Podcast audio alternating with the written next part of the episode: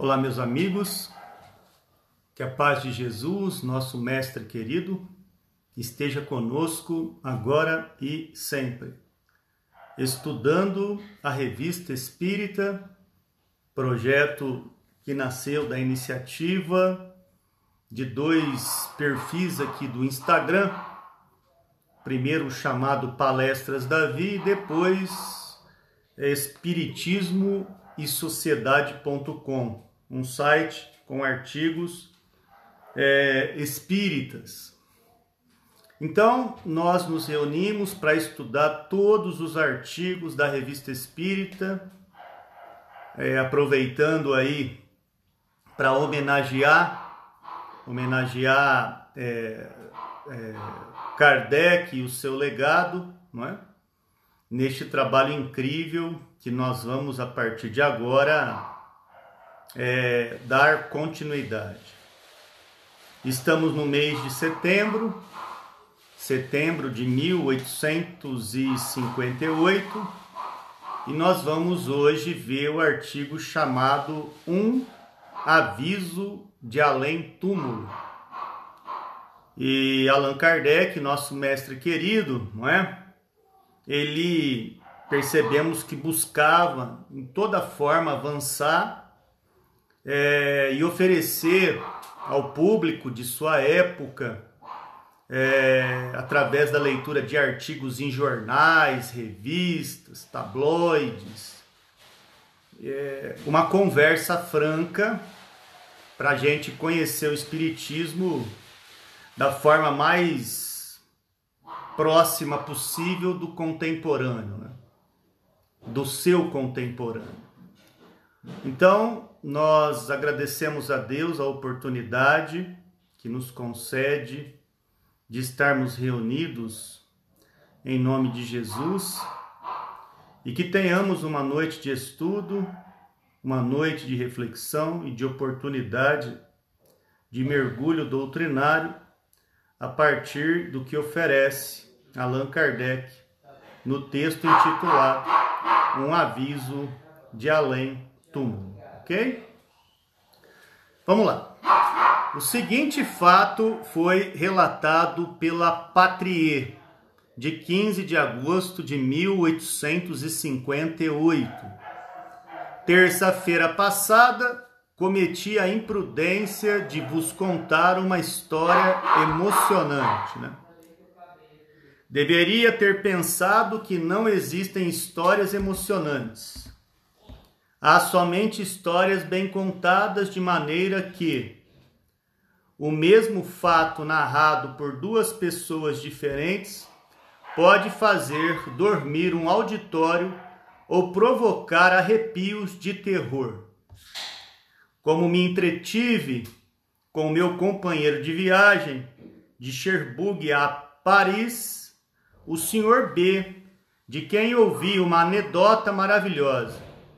Se a tivesse estenografado, certamente teria possibilidade de vos causar arrepios. Arrepios.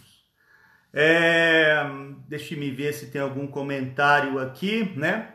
A forma de se contar histórias, a forma de interagir com o assunto, a diferença de quem sabe é, levar ao conhecimento do público através da mensagem, do que sai do remetente ao chegar no destinatário, faz toda a diferença, né? É bem provável que você já tenha tido aulas incríveis com professores maravilhosos, que você é, fica 50 minutos, duas aulas ligado em cima do conteúdo, sem querer sair de cima, porque tem a forma de contar aquilo, tem a emoção de trazer através das palavras, através da gesticulação, e ao mesmo tempo você também já teve aquela aula chata pra caramba, de forma que por mais que você olhe no relógio, dá meio-dia, mas não dá 10 horas da manhã, essa aula que não acaba e tal, né? Então, você tem aí o, é, o fato narrado, no caso aqui, por duas pessoas diferentes. Uma que faz dormir o auditório, né? Outra que causa arrepios de terror. Então você já tem aí uma, inclusive uma aula de comunicação que a mensagem que sai nem sempre é aquela que chega, não é? Depende muito de como é falado, de como é exposto e de como é colocado. Né? Basicamente, Kardec dá uma aula de dá uma aula de, de, de comunicação, né? Remetente, mensagem, destinatário, né? É, o ponto de origem ao chegar ao ponto de destino, e assim vai. Então, o texto continua dizendo assim: Mas cometi a imprudência de confiar em minha memória detestável, o que lamento profundamente. Enfim, seja como for, eis a aventura, provando seu desenlace que hoje, 15 de agosto, incontestavelmente é um fato. Incontestavelmente é um fato. O texto, então, apresentado naquela ocasião que Kardec traz a sua réplica aqui para a gente poder pensar, diz assim: claro, preservando os nomes para não ter perigo, né? O senhor de S, nome histórico ainda hoje levado em consideração, era oficial durante o diretório. Fosse por prazer ou por necessidade de serviço, dirigia-se à Itália. Em um dos, dos nossos departamentos centrais, foi surpreendido pela noite e sentiu-se feliz por encontrar abrigo numa espécie de barraca, barraca de aspecto suspeito, onde lhe ofereceram uma ceia de má qualidade e um catre no celeiro. Habituado à vida de aventuras e ao rude ofício da guerra, o senhor de S comeu com apetite, deitou-se sem murmurar e dormiu profundamente, né? Então você tem um cenário aí, né? É, apresentando é, possivelmente um ambiente de guerra, um ambiente de intriga e diante de uma caminhada aí de um desses soldados da época, né, você tem aí o oferecimento, além de alimento, de uma noite ali para passar diante desse cenário mais difícil. Né? Muito bem. Vamos ver o que, que acontece durante a emancipação né, da alma, a hora que ele está dormindo. É, o que, que acontece durante esse fenômeno com o afrouxamento temporário do seu perispírito e a disposição necessária para o fenômeno que vem agora. O seu sono foi perturbado por terrível aparição. Opa, primeiro termo, aparição, algo que em dado momento, com a circunstância adequada, se mostra para que alguém com uma predisposição veja aquilo de uma forma que é, é, pode assustar um pouco, né? principalmente quando a dita aparição ela vem realmente no momento de surpresa, né? no momento de surpresa. Viu um espectro levantar-se na sombra, marchar pesadamente em direção ao seu grabato e deter-se à altura da cabeceira. Era um homem de cerca de 50 anos, cujos cabelos grisalhos e embaraçados estavam vermelhos de sangue. Vermelhos de sangue. A aparição ainda vinha colorido, né? Não era tipo Gasparzinho, uma coisa é, nuviada, só uma sombra. Não, tinha tinha ali cores sendo vistas, né? Grisalhos e embaraçados, estavam vermelhos vermelhos de sangue. Apresentava o peito nu e a garganta enrugada. Estava cortada e as feridas estavam abertas. Permaneceu em silêncio por alguns instantes, fixando os olhos negros e profundos sobre o viajante adormecido. Né?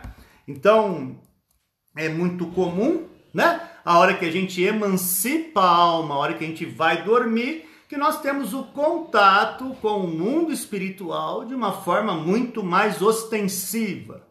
E esses níveis de ligação com a espiritualidade se dá, e a gente vê isso no livro dos Espíritos, no capítulo estudado e oferecido por Kardec, intitulado Emancipação da Alma.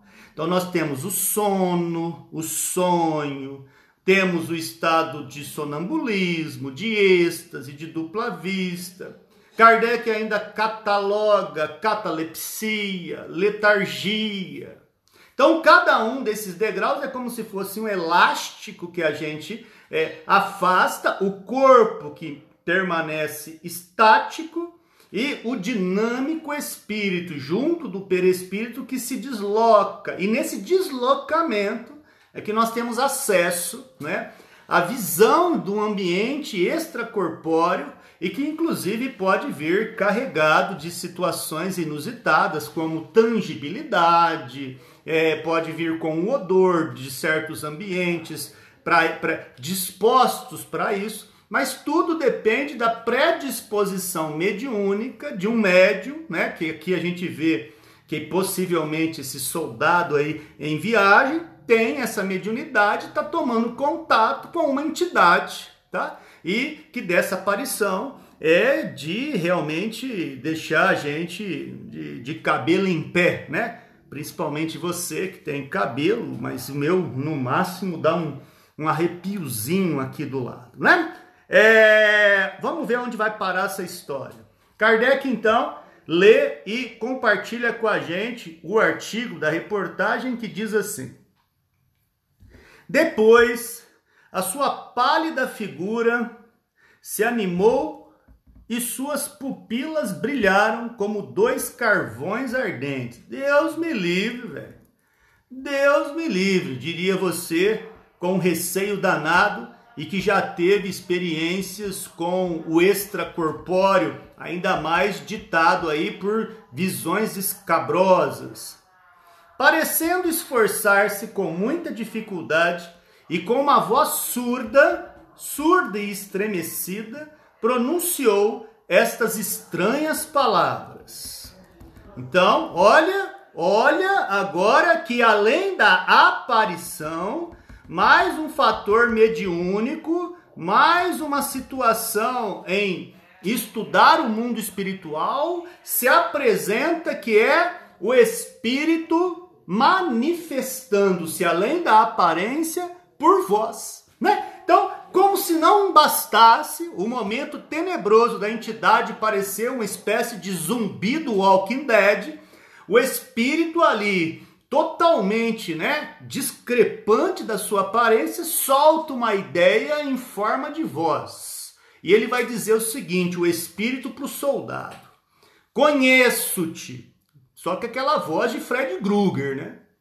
né? Na hora do pesadelo, a hora do pesadelo, velho. A hora que você chora e a mãe não vê, né? Então, conheço-te. É soldado como eu. E também como eu homem de coração, incapaz de faltar com a palavra. Venho pedir-te um serviço que outros já me prometeram, mas não cumpriram. Estou morto há três semanas, diz o soldado desencarnado ao soldado que está dormindo. Sintonia próxima, o momento de comunicação o espírito clamando por uma espécie de reivindicação do que possivelmente traria calma e passividade para sua alma, ele diz: Estou morto há três semanas. O dono desta casa, auxiliado pela mulher, surpreendeu-me durante o sono e me cortou a garganta. Me cortou a garganta. Eu toda pá virado, os caras me arrancou a vida, velho o soldado morto falando com o soldado vivo.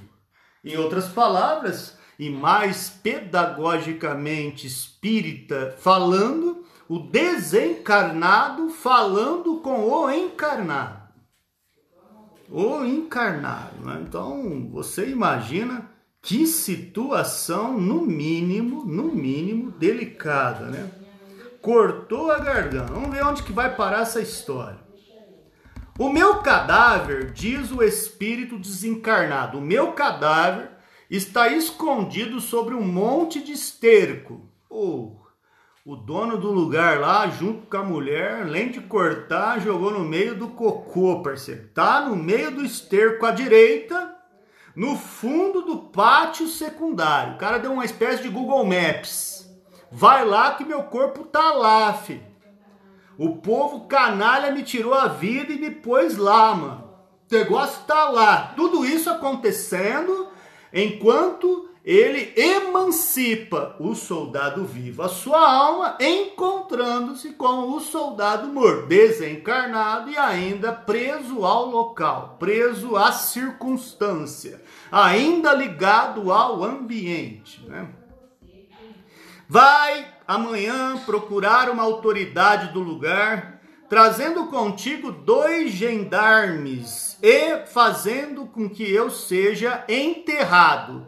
A minha paz, a minha paz depende do teu auxílio para comigo, diz o Espírito. Muito parecido, né? Na história do Espiritismo, nós temos a, a, a situação das irmãs Fox, que foi muito próximo disso aqui, né? Alguém desencarnado em uma cabana chega para meninas que são três irmãs e as irmãs Fox, então, elas têm as suas primeiras manifestações com o espírito desencarnado de uma forma é, inteligente. Aqui a coisa é muito mais é, é, escancarada, né? Muito mais escancarada muito mais escancarada. O dono da casa e sua mulher se trairão e tu os entregarás à justiça. A Deus, conto com a tua piedade. Não esqueça a rogativa de um antigo companheiro de armas. Então você imagina a situação, no mínimo, desconfortável, em um estado de lucidez muito intensa, em que o cara tem na cabeça dele que não foi sonho. Ele sente que foi algo a mais, foi muito mais vívido, foi muito mais presente na vida dele. E aí, despertando, ou seja, o que é despertar para o Espiritismo? É o acoplamento, novamente, do perespírito e espírito que estava no instante de emancipação e reintegra-se ao corpo físico, trazendo o que nós aqui chamamos de estado de consciência. Então, o nosso estado de consciência, de lucidez, o nosso estado de vigília é o momento em que o nosso perispírito, acoplado com o espírito no corpo físico, fazem a história da vida durante a reencarnação, né? Então é, é maravilhoso porque tudo isso é muito pedagógico, né? muito é, explicado minuciosamente pelo mestre Allan Kardec e os espíritos é, codificadores da doutrina espírita. Despertando, o senhor Dias recordou-se do sonho, apoiou a cabeça no cotovelo e pôs-se a meditar. A sua emoção era viva dissipando-se diante das primeiras claridades do dia. Como Atalie disse, um sonho. Deverei me inquietar com um sonho? Ignorando o que se passa com seu coração e escutando apenas a voz da razão, afivelou a mala e continuou a viagem. Então, você já deve ter tido sonhos parecidos com esse, que você tem a impressão de que não era um sonho, mas tipo, ah, isso aí é, é, passa por cima, né? Vamos avançar, deixa isso para lá. É muito parecido com deixa isso para lá. Né? No final do dia, Chegando à sua nova etapa, parou para passar a noite num albergue. Então o cara sai do ponto A, onde teve o contato com a entidade desencarnada, e chega no ponto B, um albergue. Agora ele chegou né, na nova etapa da viagem. O soldado continuou a viagem. Né? No final do dia, chegando à sua nova etapa, parou para passar a noite num albergue.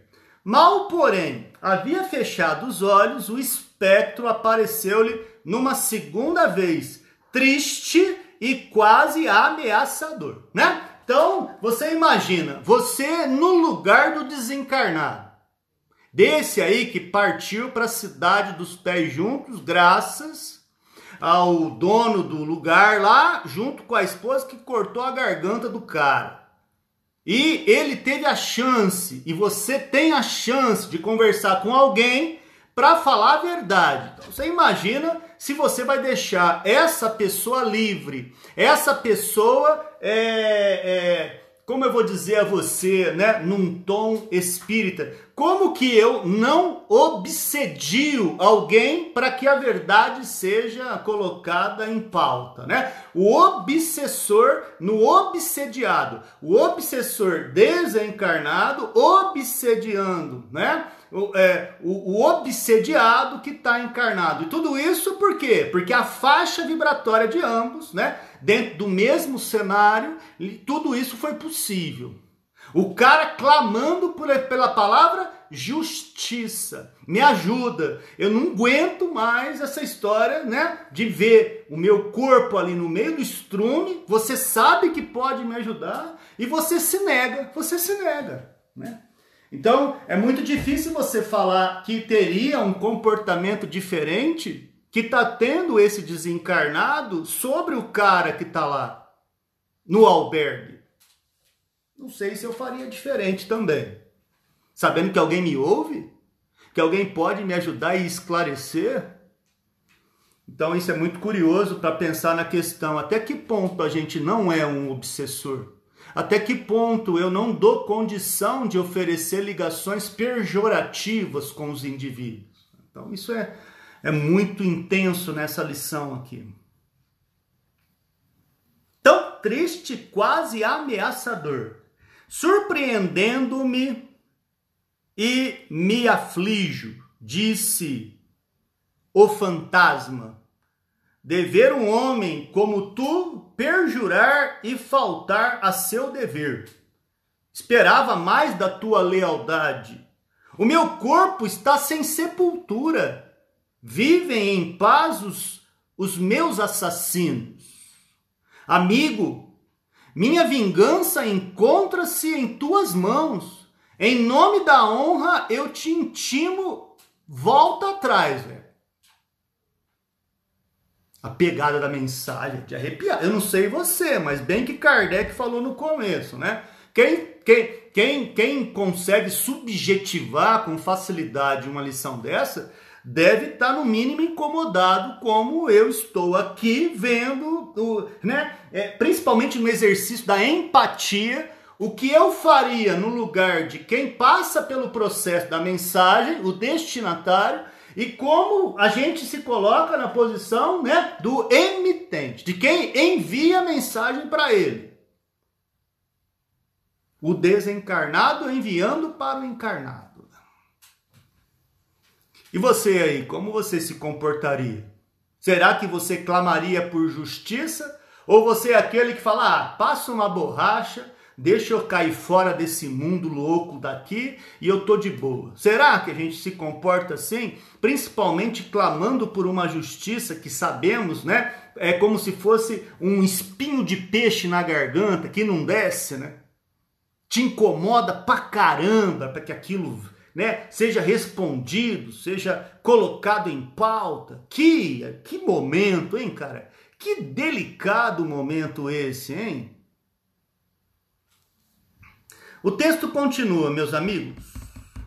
O senhor DS passou o resto da noite em grande agitação. Rompido o dia, envergonhou-se do seu pavor e continuou a viagem. Isso é coisa da minha cabeça, eu preciso tomar uma, e aí eu vou continuar essa viagem aí, porque eu vou te contar, hein? Noite mal dormida é pior do que, sabe, né? Deixa, minha cabeça tá fritando, esse ambiente de guerra, né? E esses fantasmas íntimos que vêm, né? Então ele, ele dá uma disfarçada e ó, vai para frente, velho. Dane-se, dane-se o que aquela mensagem representaria do seu incômodo existencial. Vamos ver o que acontece. O senhor de S passou o resto da noite em grande agitação e continuou a viagem. Ao cair da tarde, terceira parada e terceira aparição. Né? Então, você vê que o quadro do processo obsessivo está instaurado. O cara pode chegar no Japão, né? O cara pode chegar na Grécia. O cara pode chegar na Lua. O cara pode chegar no Afeganistão. O cara pode chegar onde for. O espírito estará com ele porque a sintonia não é de lugar, é de consciência. Então, pô, isso é muito legal, né? Não adianta mudar de casa. Se você tiver obsediado, não adianta mudar de casa. Porque a casa da frequência do, do obsessor ao obsediado é a consciência do indivíduo. É ali que a coisa está. Ao cair da tarde, terceira parada e terceira aparição. Desta vez o fantasma estava mais lívido e mais terrível. Né? Agora Agora o bicho vai pegar mais. Um sorriso amargo percorria seus brancos lábios. E aí, aquela voz rouca do, da mensagem anterior, agora vem a voz rude. Tipo, amigão, não tem para onde ir. Não tem. Ou me ajuda ou me ajuda, mano.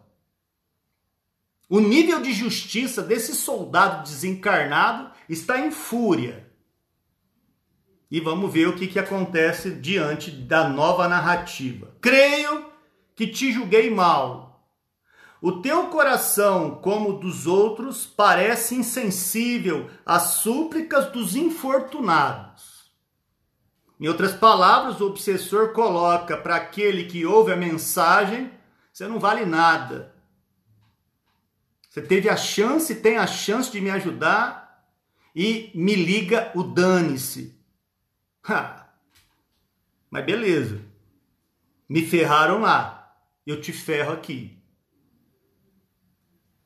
Venho invocar o teu auxílio pela última vez e fazer um apelo à tua generosidade. Diz o soldado desencarnado para o soldado ainda encarnado. Retorna X, me vinga ou será para sempre maldito. Eu vou ser um carrapato na tua vida. Você nunca mais vai ser feliz, nunca mais vai ter alegria.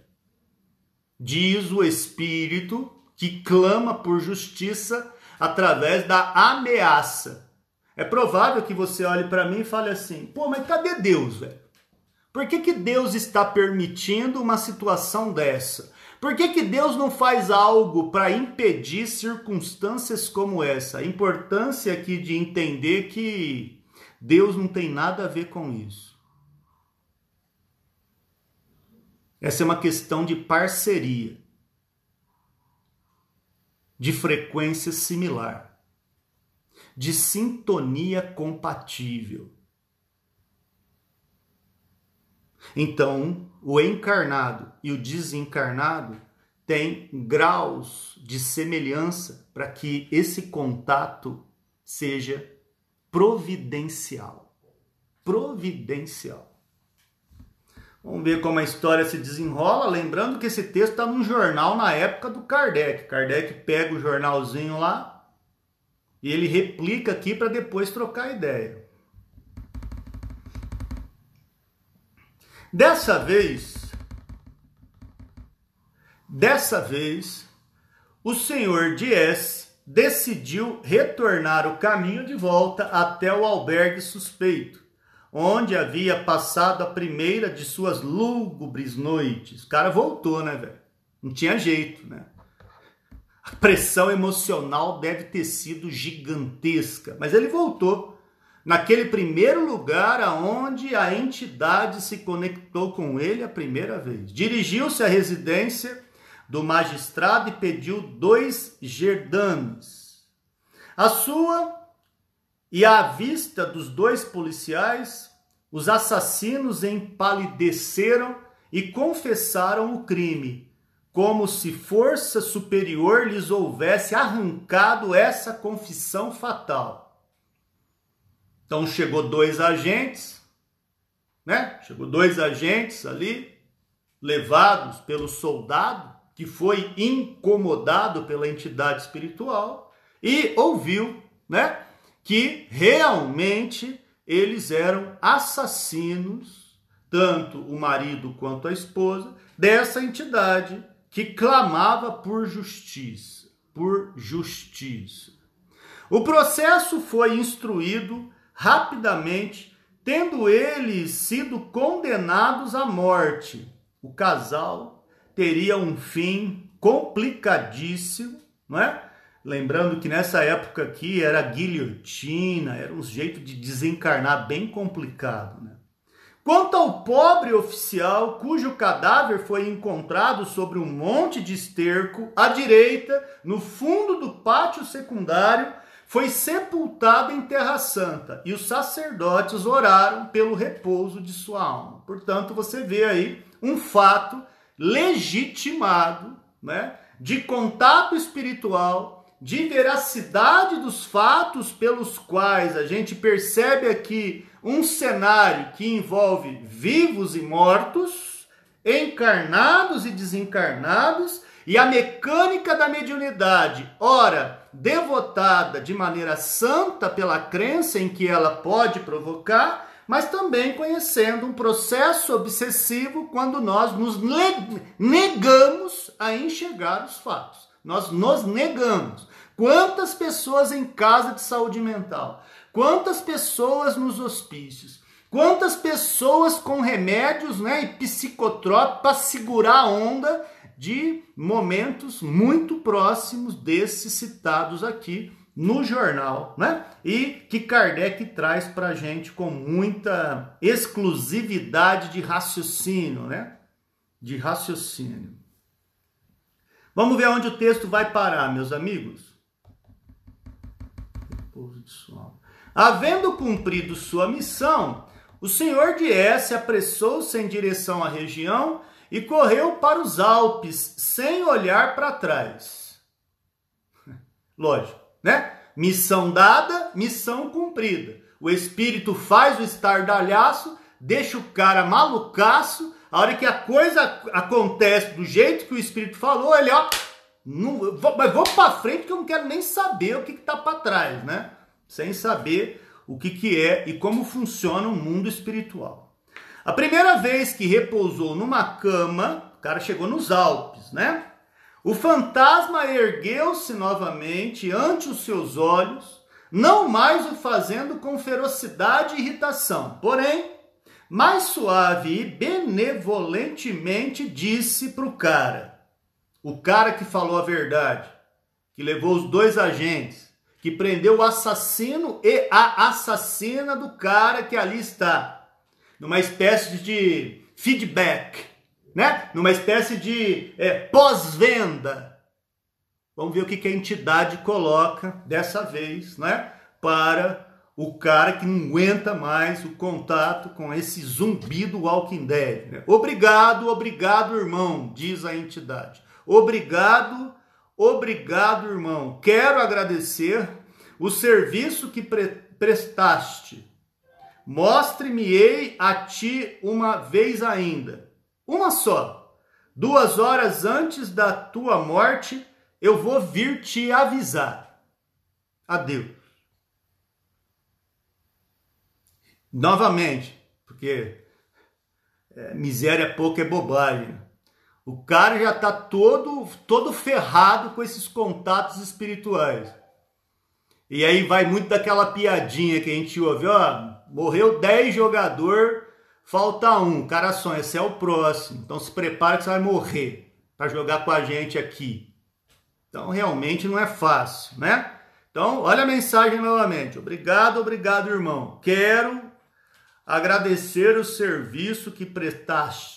Mostrar-me-ei a ti uma vez ainda, uma só. duas horas antes da tua morte virei avisar-te. Adeus. Então, embaçado. Hein? No mínimo embaçado. Esse cara nunca mais será o mesmo com esses contatos espirituais, né? Em que a gente vê como que Kardec oferece um banquete de reflexão, né? Premonição, é, mediunidade, obsessão, é, justiça dos homens, justiça de Deus, tudo isso no mesmo balaio, né? No mesmo balaio, numa mesma reportagem. O senhor DS tinha então cerca de 30 anos. Durante igual período, nenhuma visão veio perturbar a quietude de sua vida. Mas no dia 14 de agosto de 1820, Tan o TAM realmente foi para preservar a história. Véspera da festa de Napoleão, o senhor DS permanecia fiel ao partista, o partido bonapartista. Tinha reunido num grande jantar uma vintena de antigos soldados do império. A festa fora muito alegre e o anfitrião, embora velho, estava bem conservado e com boa saúde. Encontravam-se no salão e tomaram café. Café sempre presente nos momentos mais interessantes da vida. Né? Eu e o café também somos um caso à parte. Muito bem, o senhor DS teve vontade de cheirar rapé e lembrou-se de que havia deixado a tabaqueira no quarto. Como tinha por hábito servir-se ele mesmo deixou seus convivas por alguns instantes e subiu ao primeiro andar da casa onde ficava o quarto. Não havia levado luz, bem escuro o ambiente. Quando penetrou no longo corredor que dava acesso ao quarto, deteve-se subitamente e se viu forçado a apoiar-se na parede. Diante dele, na extremidade da galeria, deparou-se com o fantasma do homem assassinado, que, não pronunciando qualquer palavra, nem fazendo gesto algum, sumiu, né? Desapareceu logo depois. Era o aviso prometido. Duas horas antes da morte desse cara, a entidade falou: opa, daqui a pouco tamo junto, mano. Tamo junto, tamo junto. Por ter bom ânimo, após um instante de desfalecimento, o senhor DS recobrou a coragem e o sangue frio, marchou para o quarto, apanhou a tabaqueira e desceu para o salão. Ao penetrar ali, não deixava transparecer qualquer sinal de emoção, misturando-se à conversação durante uma hora e revelando todo o seu espírito e a mesma jovialidade habitual. Então você imagina como ele está trancando agora, né? Porque o cara, tudo aquilo que o cara falou durante toda a sua história de soldado que teve, e o cara falou: se prepara que daqui a pouquinho você vai estar tá junto comigo, o desencarnado falando para o encarnado, no mínimo ele está incomodado e está dando uma disfarçada monstro, né? Uma disfarçada monstro. À meia-noite, os convidados se retiraram. E aí? À meia-noite, os convidados se retiraram. Sentou-se então, passando três quartos de hora em recolhimento. Depois, havendo posto ordem em seus negócios, embora não sentisse nenhum mal-estar, ganhou seu quarto de dormir. Quando abriu a porta, um tiro o estendeu morto, exatamente duas horas após a aparição do fantasma. O cara tomou ali uma pseudo-bala perdida. Né? A bala que lhe despedaçou o crânio destinava-se ao seu criado. Ao seu criado. Henri Daudiguier história escabrosa, né?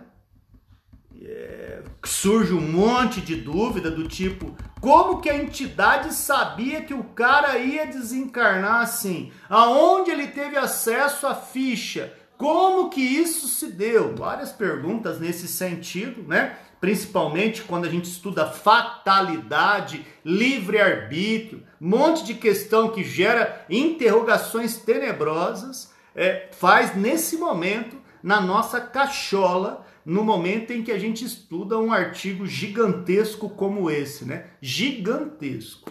Vamos ver agora. Fazendo questão de cumprir a promessa que havia feito ao jornal, de narrar alguma coisa que emocionasse os leitores, teria o autor deste artigo aurido a história em sua fecunda imaginação ou seria uma história verdadeira?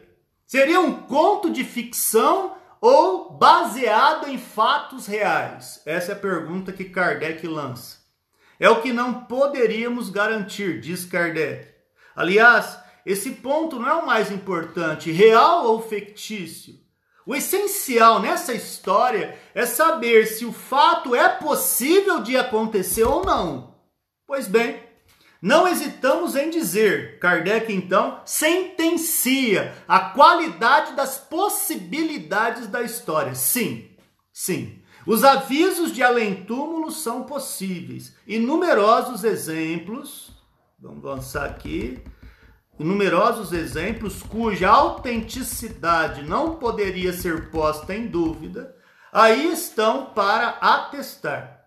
Se, pois, a anedota do senhor Henry Dandier é apócrifa, muitas outras do mesmo gênero não são. Diremos mesmo que esta nada oferece de extraordinário. A aparição ocorreu em sonho. Então acompanhe agora a aula doutrinária do próprio Allan Kardec. A aparição ocorreu em sonho, circunstância muito comum quando é notório que podem produzir-se à vista durante o estado de vigília. O aviso no instante da morte nada tem de insólito, mas os fatos desse gênero são muito mais raros porque a providência, em sua sabedoria, nos oculta, nos esconde, nos preserva do momento fatal. Não é senão excepcionalmente que ele nos pode ser revelado e por motivos que nos são desconhecidos. Eis um outro exemplo mais recente, menos dramático, é verdade, mas cuja exatidão podemos garantir. Eu, Kardec, assino embaixo que eu vou falar agora. Eu não sei se o jornal fez história ou história. Agora, o que eu vou falar é um testemunho ocular. Eu vi. Eu garanto, Bang. Kardec, Allan Kardec. Cara, vai assinar agora. A visão do mestre. Vamos ver que história é essa. Né? Kardec é um cara incrível. O cara é muito top. O jeito que ele ensina, mano. Adoro. Revista Espírita é um dos principais trabalhos que eu adoro fazer, mano. Como se eu tivesse lado a lado com o Kardec e o cara me pega na mão e fala: é assim, mano cara ensina direitinho, Joe. O senhor Vatblatt, o senhor Vatblatt, é assim que fala, Davi? Eu sei lá, cara, eu não sei nem português direito. Não. O senhor Vatblatt, negociante e presidente do Tribunal de Comércio de Borlogn, faleceu no dia 12 de julho passado, nas seguintes circunstâncias. Sua esposa, que havia perdido há 12 anos e cuja morte lhe causava constantes pesares, apareceu-lhe durante duas noites consecutivas nos primeiros dias de junho, dizendo-lhe: Deus apiedou-se dos nossos sofrimentos e deseja que em breve nós estejamos reunidos, né? Nós estejamos juntos. A mulher dando toque no marido, né? mandando um zap. Acrescentou ainda que o 12 de julho seguinte era o dia marcado para essa reunião e que, em consequência, devia preparar-se para ela. Ó, deixa as coisas prontas aí, dia tal, hora tal, eu vou vir te buscar. Diz o a desencarnada, a esposa, ao esposo, né? Que ainda está ingressando no corpo de um vivo, de um encarnado. Realmente, desde este momento, operou-se nele uma mudança notável. Definhava-se dia a dia, logo tomando leito e sem qualquer esforço e sem sofrimento algum, no dia marcado exalou o derradeiro suspiro nos braços dos seus amigos. Em si mesmo, o fato é incontestável. Os céticos poderão apenas discutir a causa e não deixarão de atribuir à imaginação. Sabe-se que semelhantes predições feitas por ledores de Buena Dicha foram seguidas de um desenlace fatal. Nesses casos, concebe-se que a imaginação superexcitada pela ideia possa fazer com que os órgãos experimentem uma alteração radical. Dois pontos. Por mais de uma vez, o medo de morrer provocou a morte. Aqui, entretanto, as circunstâncias não são as mesmas. Os que se aprofundaram nos fenômenos do espiritismo podem perfeitamente dar-se conta do fato.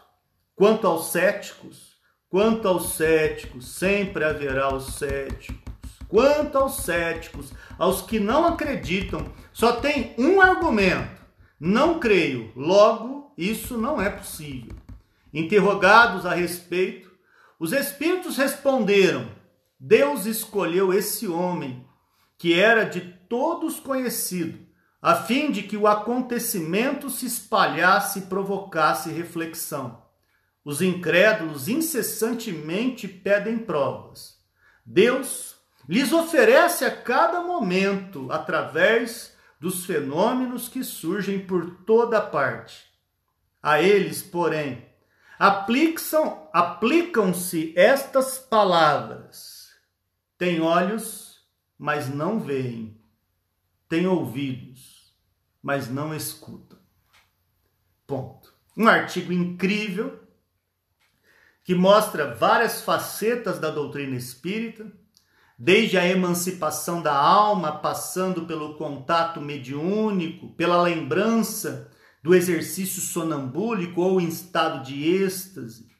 Mostra a questão do obsessor, do obsediado, a questão de mensagens muito raras, que é o momento da morte que ocasionalmente aparece é, um em um milhão para certos indivíduos, e Kardec dando uma aula exemplar de que nem tudo que é oferecido pela razão é compreendido pelo universo, né? Daquilo que o indivíduo tem das suas limitações. Uma noite abençoadíssima. Na próxima quinta-feira, o Davi Filho, responsável pelo dia do evento, vai estar tá falando sobre os gritos da noite de São Bartolomeu, né? E nós aqui na terça ainda dizemos que esse material é disponível daqui a pouquinho pelo é, Deezer e pelo Spotify. Faça, por favor, a gentileza, se você puder, de compartilhar esse material, né? Marcar na sua agenda, toda terça, quinta, 19 horas, estamos aqui assegurando todo o conteúdo que Kardec trabalhou aí nesses 11 anos e 4 meses de sua vida, né? Nesse material incrível que é a Revista Espírita. Aproveitando para agradecer a presença dos meus amigos queridos que aqui estão, senhor Ivan, Glória, Aldenice, muito obrigado pela presença. Eliana Rampazzo, Camila, queridíssima Camila Farias e Kelly Rúbia. Que a paz de Jesus, nosso mestre querido, continue conosco agora e sempre. Uma ótima noite a todos.